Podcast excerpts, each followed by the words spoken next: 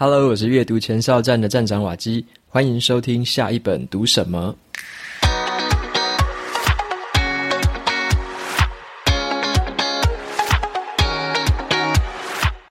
今天我要跟大家分享的这本书，它的书名叫做《底层逻辑》。《底层逻辑》这本书在教我们怎么样看清楚这个世界的底牌，在这个千变万化的世界当中，认清楚这个背后的真相。今天的说书节目里面，跟大家分享一下这个底层逻辑这个概念，还有呢，我从书里面找了关于工作啊，还有跟人脉相关的一些讨论来跟大家分享。那么今天的这本书有出版社的赞助抽奖证书，所以我们会抽出两本的这个证书，还有 Kobo 的电子书折扣码有七折的优惠，两个相关的资讯都放在节目的资讯栏，有兴趣的朋友就可以去参考看看。那我先来跟大家聊一个概念，就是说，有时候啊，我们常常会看到，好像别人的这个表现啊、工作啊、人生啊，好像是光鲜亮丽的，然后成就非凡，或者说，诶，其他的企业怎么经营得这么好？诶，而我自己的企业、我自己的生意，好像就没有做得这么好，怎么会这样呢？我们又看到别人很光鲜亮丽的那一面。但是啊，那些东西它其实只是在水面上那个冰山的，你可以看到的那个冰山的一角，我们却很少去注意到背后真正的道理是什么。就是水面底下，其实冰山一大部分都在水面底下嘛。所以呢，要去学习这个万事万物的底层逻辑，才可以帮我们看清楚这个事情的本质，帮助我们去了解如何思考问题，怎么样来加速个人的进步。或者说可以让我们的公司或组织可以营运得更顺畅。那首先呢，先来介绍一下《底层逻辑》这本书的作者。好，他是一个中国人，那在中国这边是一个很知名的商业顾问，名字叫做刘润。好，那刘润他曾经担任这个微软在中国分公司的战略总监。后来呢，他也当过很多家大型企业的这个商业顾问，包含了腾讯，还有百度，还有很多你叫得出名字来的。所以他在中国是非常火红的一个这个商业顾问。那我之前也有稍微读过他的一些文章，觉得是很不错，所以呢，这本书也就找来读读看，也是我读刘润的第一本书。那他在这本书里面要跟我们谈的就是说，对于我们的个人啊，在生活、在职场，还有在商业世界里面。要怎么样看得懂这一些快速变化的事物，这个背后运作的这个根本道理？那这也是吸引我去读这本书的原因，因为我喜欢看的是关于就是事情运作背后的道理，一些最基本面的不会变的是什么东西，最核心的运作原则是什么。我喜欢看这样的东西，因为透过不变的东西，你可以去加上一些，就是适应新的一些动态、新的环境、不同的变数的一些东西。那接下来就介绍一下刘润他提到的这样的一个观念。我们一般人会直接想要听别人告诉我们方法论，也就是说，我们希望别人可以告诉我们说：“诶，那个瓦基亚在某某某个行业上，在某个职位上，我应该用什么方法？我应该用什么策略？”那如果你在卖东西，你可能也会希望别人直接告诉你现在最红的是什么，你就卖什么，怎么卖一定会成功。我们很希望别人直接告诉我们答案。可是刘润提醒我们也的一件事情就是，真正的公式应该是长成这样子的。刚刚说的那种答案就叫做方法论。好，方法论就是诶可以直接解决、直接对症下药的一个解决方法，就叫做方法论。但是方法论它是等于两个东西组合起来的。方法论是等于底层逻辑加上环境变数。好，底层逻辑加上环境变数。首先，我们来看一下什么叫环境变数，就是当我们现在是在一个新的时代啊，或者说你在不同的产业，你面对这种快速变动的整个大环境，你一定会遇到各式各样的变化型。那底层逻辑是什么呢？底层逻辑就是说，在这一些变来变去的。一大堆东西变来变去的这个万变当中，它的不变是什么？就是万事万物背后的基本运作的逻辑。当我们去看清楚了这个世界的运作逻辑，我们才可以持续的看清楚事情的本质。也因此，你才知道该怎么样去调整这个环境变数，用自己新的方式，用自己最适合的方式，最适合那个产业的方式。最后呢，再发展出最适合当下的一个方法论。好，所以说方法论它就是这两个东西的组合，就是底层逻辑是不会变的，那环境变数是会改变的。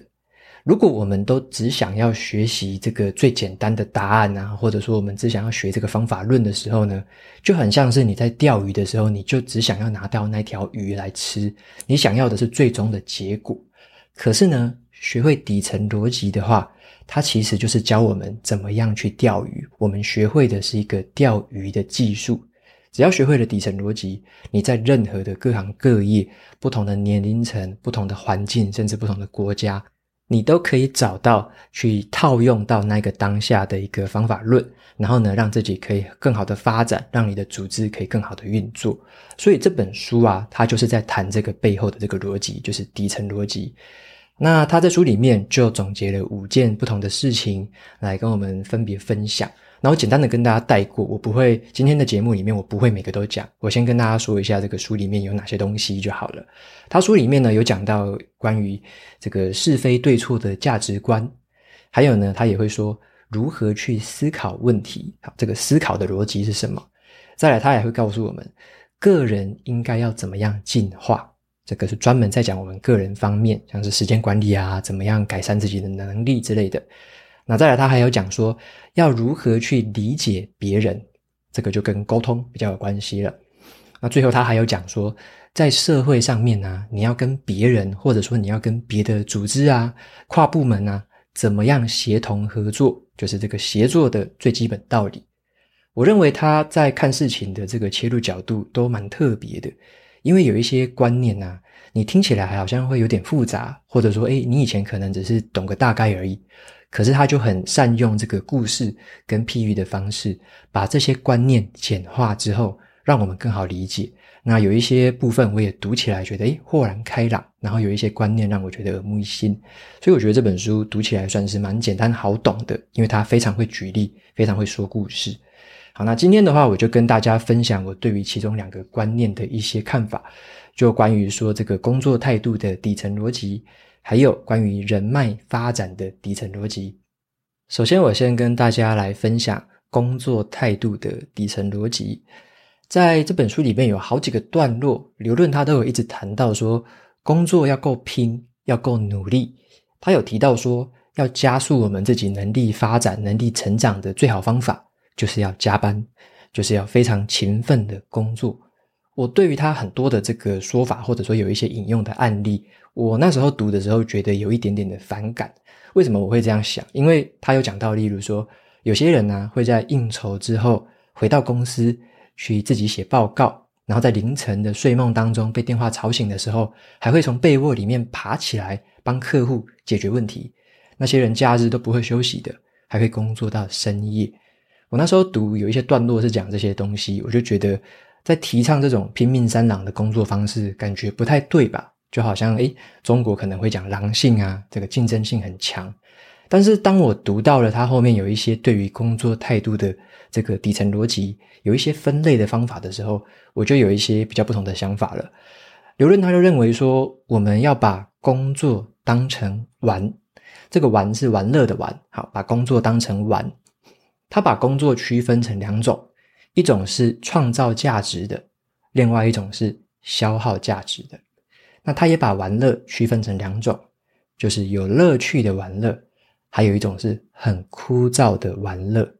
OK，那他透过这几个分类呢，接下来我来谈四种不同的事情。我们常常会在生活中可能工作啊或生活，我们会做很多的事情嘛，有四种不同类型的事情。第一种类型的事情是很枯燥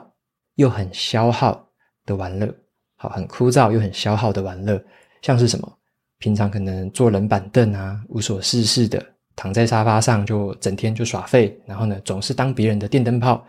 我们要尽量避免这样的事情。好，这是第一第一类的事情，就是又枯燥又消耗。再来第二类型的事情呢，是有乐趣，可是是很消耗的这种玩乐。好，有乐趣，但是很消耗的玩乐。就像是这个闲来没事，可能就逛街，然后一直看电影，跟朋友这个唱歌聚会，这些事情呢，会消耗我们很多的时间跟消耗金钱，偶尔还会让你感觉到在做完之后可能感觉很空虚。这个就是第二类的事情，就是有乐趣，但是它是一种消耗。那再来第三类型的事情呢，是枯燥的，可是它有创造价值。这个就是平常我们觉得很枯燥的工作吧，就是有些人会觉得自己工作是很枯燥乏味的，每天就是朝九晚五，好，就是很枯燥，但是有创造的工作。意思就是说，他会帮你创造价值啊，因为你也帮公司创造价值，他会给你薪水，帮我们赚进钞票。但是通常在赚钱之后会做什么呢？很多人就是在把它拿去做前面的第二类型的事情，就是有乐趣，但是是消耗的事情。OK，就是逛街啊、看电影啊、有喝酒聚餐之类的。好，那再来第四类型的事情是刘伦要讲的。他说呢，第四类型的事情是兼具了乐趣还有创造价值的这种工作。OK，又有乐趣又可以创造价值。那在做第四类类型的人呢？那些人对工作是充满了热情，而且他那些人他会主动的赋予他的工作意义，他们从工作当中找到了乐趣。这些人的工作呢，他是不分早晚的，他会一直工作，但是他也把它当成一直在玩，所以他做第四类型的工作，同时又是工作，同时又在玩。那书里面有提到一些不同的案例啦，就是讲说有一些这个很知名的企业人士啊，或一些专家，他们呢就是把工作当成是在玩乐一样，就是白天也做，晚上也做，然后呢就假日可能也在做。所以他讲这样的一个例子。那我后来就有回想到我自己的话，好像也有过类似的两种不同的经验。就以加班然后做报告这件事情来说好了，可能大家都有经验嘛，可能加班就为了老板说什么时候要报告，然后你可能今天、明天，可能这礼拜都不得不加班去做这个报告。那单纯这件事情，其实呢会有两种不同的工作态度。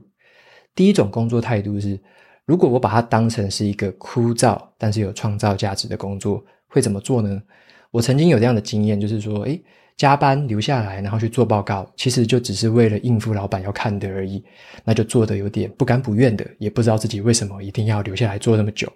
那时候我就觉得自己好像是在消耗时光，就单纯的在那边耗着时间，然后就做做做，做完报告之后就可以，就反正就是每个月底就领薪水嘛。那那段时间的我呢，其实发觉自己不但没有变好，反而会变得更加消沉，因为你会觉得好像自己就只是用时间在换取金钱而已。但是同样是这个加班做报告，我也有体会过另外一种的工作态度，就是同时又有乐趣又有创造的这种工作。我有曾经发自内心去做这种加班啊，然后去做报告这件事情。那时候做到也是都是半夜，然后都超过十二点，然后才回家。那时候为什么要这么拼呢？因为我那时候急着要把一个很复杂的技术转换成一个很好懂的语言，因为那个技术在当时还没有这么样的普遍，然后呢，也大家还没有这么样懂。那我也想要透过那一系列的报告去取得很多老板的信任，然后呢，在客户的面前展现我们整个团队的专业，让他可以更信任我们，知道说我们这个技术是没问题的。所以那段时间我是非常的努力工作，非常的拼。那目的是什么呢？就不是只是为了金钱而已了，而是为了可以让团队更好，让自己变成一个可以独当一面的自己，被老板信任，被客户信任，让我的技术也被这些就是不同的人可以信任。所以说，在那个时候的重点就不是说工作的时间有多久了，也不是说工作的内容，诶，到底是简单还是困难，还是枯燥还是有趣，而是那时候会认为说自己是在用一个不同的态度在面对工作。第二种工作态度就比较像是在这个玩游戏的感觉，就很像是在打怪练功、打怪升级。因为这个过程中，我知道的是在创造说未来更好的自己，把自己的形象可以被信任、有专业的，然后让团队被更加的信赖，这样的形象把它创造出来。所以是在创造一个未来的一个更好的自己。所以那时候用这样的态度，会发现，诶，自己。工作的更努力，但是也会觉得，诶，玩得更有这个投入感，更起劲。那这样我们才会玩得更好，就比较呼应到刘刘润刚刚有说的这种把工作当成玩。但是另一方面，讲到第一种的工作态度，就有点像是把工作当成是用时间来换取金钱，就不知道说，诶，那时候自己到底要创造什么，就觉得，诶，只是要做出几个报告，然后呢，能够交差了事。这个时候就会感觉是在消耗现在的自己。只是消耗自己现在的时间，消耗自己现在的精力，然后换取那一个金钱。所以，当我们没有办法去，就是放眼未来，去创造出一个更好的自己，你可以去提升自己的能力啊，你可以创造出自己不同的一个价值的时候，如果我们没有这样做，我们等着的就是消耗自己而已了。所以我觉得这边就是两个不同的很鲜明的对比，那也跟刘润所说的这种把工作当成玩的态度。有一点点相似，那也会觉得说，原来在不同的这个时间点下，或者说你在不同的这个单位啊，或者说你做不同的工作内容，其实都有可能有不同的工作态度。好，一样都是同样都是加班，然后做报告这件事情，或者说同样都是诶很拼命工作做某件事情，如果态度不一样，或者说你对于这个未来的眼光不一样的时候，你就会有截然不同的态度。那可能就会影响了你当时的表现，影响了你当时心里面的快乐程度，甚至影响了你的健康。所以呢，这边就帮这个工作态度来下一个小结论，也就是说，工作它应该是创造未来的价值，而不是消耗现在的价值。那你如果可以把工作跟一部分的乐趣，或者说一部分的目标，跟你创造未来的这个目标连接上关系的话，那可能就会可以让你的工作态度变得完全不一样。那做起事来肯定也会更有干劲，然后呢，也会做出截然不同的表现。OK，那再来的话，跟大家要分享的是第二个，叫做人脉发展的底层逻辑。好，人脉发展的底层逻辑，刘润他就有提到说，有很多的读者啊，都问他说，关于人脉这件事情的一些想法。那些读者就会问他说：“这个我们在生活当中啊，总是会遇到很多这种负能量的人啊，跟一些很麻烦的事情，该怎么办呢？”哦，就是身边好像很多烂人烂事这样子啦。那很多人就会觉得说自己的人脉怎么那么差？那有些人可能会觉得，诶，自己运气怎么那么差之类的。好，那那些人就会问他说：“该怎么样发展出更好的人脉呢？”刘润他就认为说，我们真正要逃离的。不是那一些烂人跟烂事，而是会不断遇到这些事情的自己。那我当下读到这一句的时候，觉得诶还蛮有趣的。他怎么会跟读者说这样子的一个诶蛮截然不同的一个想法？就是你不要逃离那个环境，你不是逃离那个环境或那些人，而是你要先逃离现在的自己，让自己变得更好，你才有可能摆脱那个环境或那个人。那把时间轴拉长来看的话，刘润他是这么说的，他说：“当我们自己先发生了改变，成为了一个更有价值、更有能力、更具名望的人，你就会突然发现，诶，自己的生活周遭怎么突然都是好人脉了，突然都是厉害的家伙。”那刘润他有一句话也让我就是很受启发，就是说他有讲一句是这样讲的：“那些能够帮到你的人，不是你的人脉，只有那一些你能够帮到的人。”才是你的人脉，OK，这句话我觉得很有意思哦。就是我们能够帮到谁，才决定了我们的人脉高度到哪里。OK，很多人会觉得说，人脉就是那一些哦，可以很多人要来帮我啊，然后我要找很多的比我厉害的人啊，或者说找很多很多人，然后可以来帮到我。可是这个观念就完全相反了。你能够帮到哪些人，你能够提供大家什么价值，才代表你的人脉到哪一个程度。那么呢，根据刘润他所说的这个说法，我们把这个东西当成是人脉发展的一个底层逻辑，我们会发现哦，如果去换成不同的环境变数的话，这个逻辑其实一样都很适用。举几个例子来说好了，像是在工作上面，如果当你成为了一个更优秀的工作者，你展现了更强的管理能力，你有更出色的一个工作成果，被其他人看到的时候呢，其他单位的主管。还有呢，你可能曾经接洽过一些客户，他反而会主动来找你。诶，除了说问你，例如说，诶，转职可能是一种，他可能会问你一些新的意见，然后呢，问你有没有更好的人选之类的。他们会主动来接触你，因为你展现出了更多的价值，你展现出了更强的能力。如果你是一个创作者，也是一样，你努力的、持续的去创作你的内容，然后努力经营自己的各种平台跟管道。那你会发现，那一些想要认识你的人，想要找你合作的人，都会主动上门来找你。后来你的选项变成是，你决定要跟谁合作，你决定可能不跟谁合作，所以变成了这个主导权跟主动权在你的自己的手上了。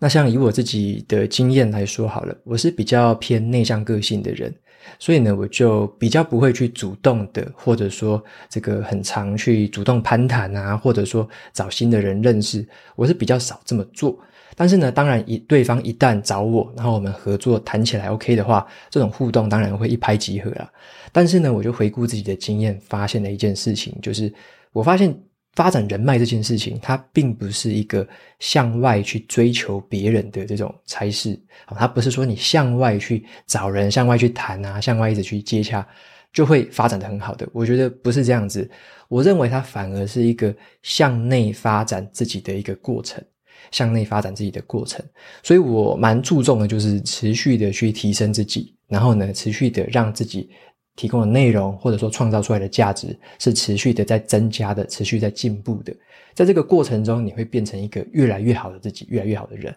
那你就会渐渐的吸引到那一些符合你的程度，甚至是这个在你程度之上的人。他们因为你的帮助，或因为你能够提供的价值，会主动来找你，然后跟你认识。所以我觉得这个过程当中，提升自己永远是第一优先。OK，所以是一个这个发展人脉，它不是向外追求，我认为它反而更应该是向内去提升自己的一个过程。所以刘润他也说，呃，一个道理，他就说，如果呢想要累积人脉，就是要不断累积自己的价值，而且要不断的输出自己的价值。当你能够帮到越来越多厉害的人，你的人脉的网络才会变得更广，你的人脉的品质才会提高。那人脉的本质，或者说人脉的底层逻辑是什么呢？就是价值的交换。好，价值的交换，你能够给予别人什么样的价值，你就会认识什么样的人。所以这边的小结论就是说，总是要记得先创造价值，你能够帮到的人才是你的人脉。OK，所以以上呢就是跟大家分享的这两个不同的底层逻辑，以及我自己的一些看法，就是工作的态度，还有这个人脉的发展。那在书里面，其实他还有提很多啦，包含说一些职场上的一些商业模式的，或者说你跟人家人际互动啊、沟通的。很多很多的一些不同的底层逻辑，那非常多，所以我没办法一次跟大家都介绍个清楚。而且呢，我也觉得很多的故事跟很多的举例，很适合说你自己拿来看，然后里面会有一些举例让你觉得印象很非常深刻，因为跟我们生活周遭的事情真的是就是有很多的共鸣就对了。那这一本底层逻辑，它还有一个特色，就是它每一篇文章啊，其实都可以把它当成是一个主题，你可以分开读，你也可以就跳着读。那你也可以只挑自己有兴趣的读，都可以。你无论怎么看，你都可以从某一个章节或某一个文章进去看，你都可以直接看懂他要讲的那个观念。所以呢，我自己很欣赏他的是，他很善用这个举例，还有做一些譬喻啊，这个打比方啊，做一些类比的方法，把原本很难懂的事情讲成很好懂的故事。所以呢，这也是我从他的这个说故事的方法里面，我想要跟他学习的地方。那在读这本书的时候啊，我也想到了这个《原子习惯》的作者 James Clear，他曾经也讲过很类似的一个观念，我来跟大家分享一下。James Clear 呢，他曾经说：“哦，我们要去寻找策略背后的模式。”好，我们要寻找策略背后的模式，什么意思呢？我们一般想说要怎么样去有一个策略嘛？我们可能对于自己要学习呀，要一个策略；可能你要做生意，要一个策略。你在职场上可能要升官，你可能要有一个策略。当你在研究这个策略的时候呢，你要找的是背后的模式。这个模式的英文是 patterns，好，需要寻找背后的模式，而不是去寻找故事。他的意思就是说啊，只能让一个人去成功的策略不代表什么，但是呢，能够让一百个人都成功的策略才是真的重要的。所以，当你在研究这些策略的时候，你要找的是那个一百个人用了都会成功的模式，而不是那种奇闻异事，就不是那种一个人会成功而已的那种故事。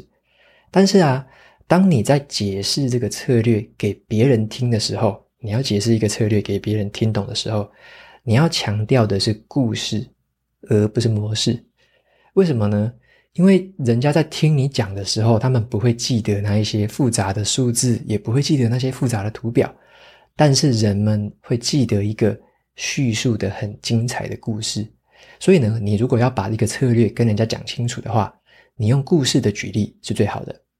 因此呢，我们要学习的是策略背后的模式，而不是单纯去复制别人的故事了。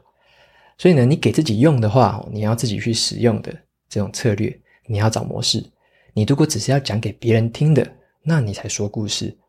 那 James Clear 他讲的这个模式这个字，其实呢，你可以发现它就是刘润他所说的这个底层逻辑。OK，patterns 这个模式是不会变的，底层逻辑也是一样是不会变的，它就是事物运作的基本道理。所以呢，在底层逻辑这本书里面，它就是用很多很多很好懂的故事跟我们讲。可是我们要注意的就是，不要只是看故事的表面，要看的是背后的底层逻辑，那个才是我们真正能够拿来派上用场的。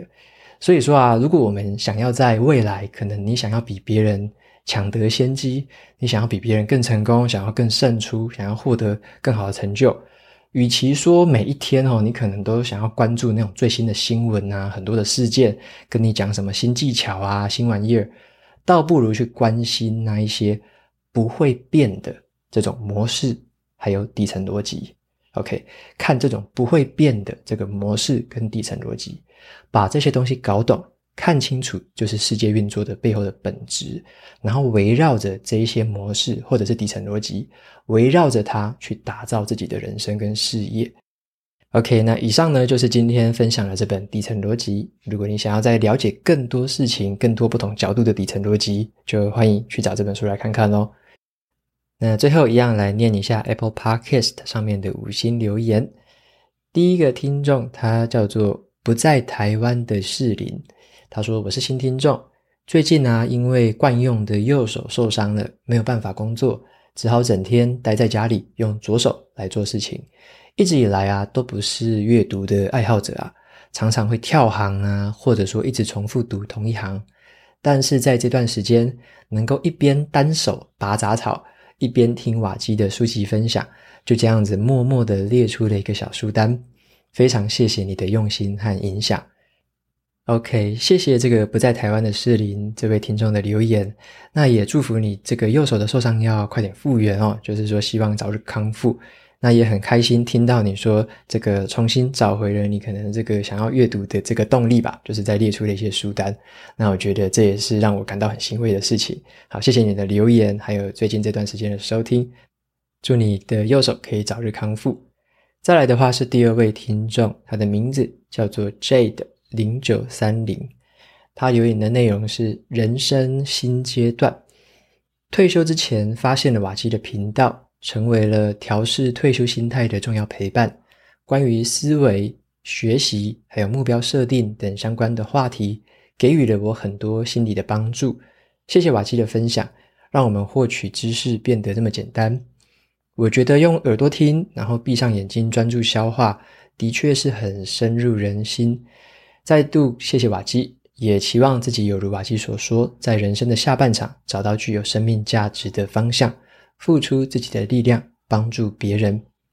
OK，非常谢谢 Jade 的留言。然后呢，很开心听到你就是诶喜欢这样的一个这个用听的方式吸收资讯的方法。然后呢，你也开心听到你说在人生的下半场，想要再找一些方式来帮助别人。我觉得这个是非常值得期待的。那我之前的老板也曾经跟我说过一句话，有鼓励到我，然后我也想分享给你。他曾经跟我说：“Never too late。”就是永远不会太晚，never too late。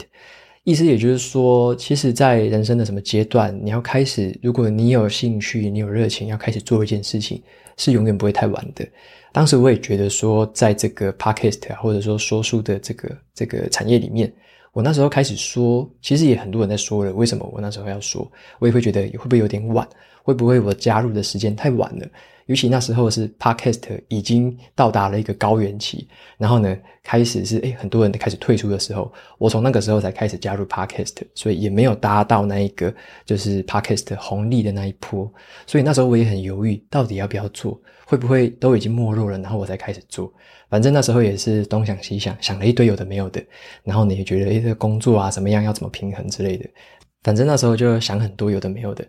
但是后来呢，就是 never too late 嘛，反正什么时候开始都不嫌迟。最好的时间是十年前，但是第二好的时间就是现在。大家应该也听过这句话，OK，所以就也用这句话有鼓励到我，那也分享给你，那也很期待未来的不同的发展，然后未来你会这个提供给大家新的这个有趣的东西，也非常的期待。